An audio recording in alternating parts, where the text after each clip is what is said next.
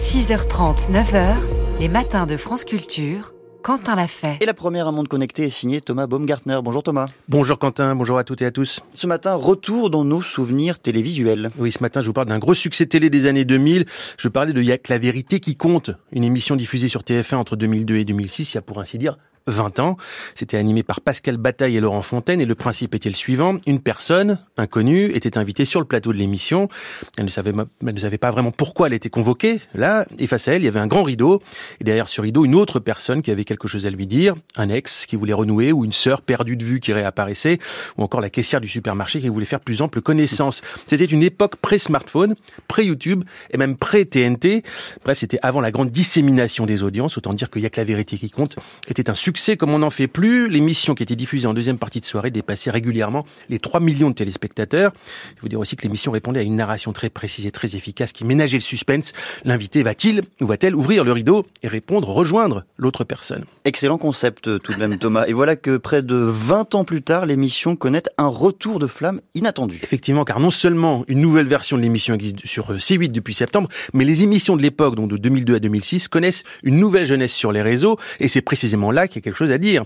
C'est ce qu'on peut lire dans un article tout récent de l'excellente revue des médias de l'INA. On y apprend que depuis 2020, l'archive de, les archives de l'émission, rachetées à Bataille et Fontaine, ont été mises en ligne par un producteur et découpées par histoire. Je suis venu parler à mon premier amour. Elle tombe amoureuse de son moniteur de ski. Ils étaient ensemble au CP, mais il n'a jamais pu l'oublier. Voilà, ça, ce sont les titres de quelques-unes des histoires. Et le format ainsi repensé euh, se prête si bien à nos consommations d'images en ligne que le succès est phénoménal. Il y a aujourd'hui près de 600 000 abonnés à la chaîne YouTube consacrée aux archives de l'émission, avec 1300 vidéos euh, archivées, pour un total de plus de 230 millions de vues aujourd'hui. Or, Thibaut Shepman, qui signe l'article de la revue des médias, pose la question, légitime évidemment, du droit à l'oubli, car les protagonistes, selon les informations qu'il a recueillies auprès de plusieurs d'entre eux, n'ont pas été mis au courant de ces republications ils et elles ont tous et toutes découvert par hasard ces morceaux de leur vie d'il y a 20 ans, remises aux yeux du monde.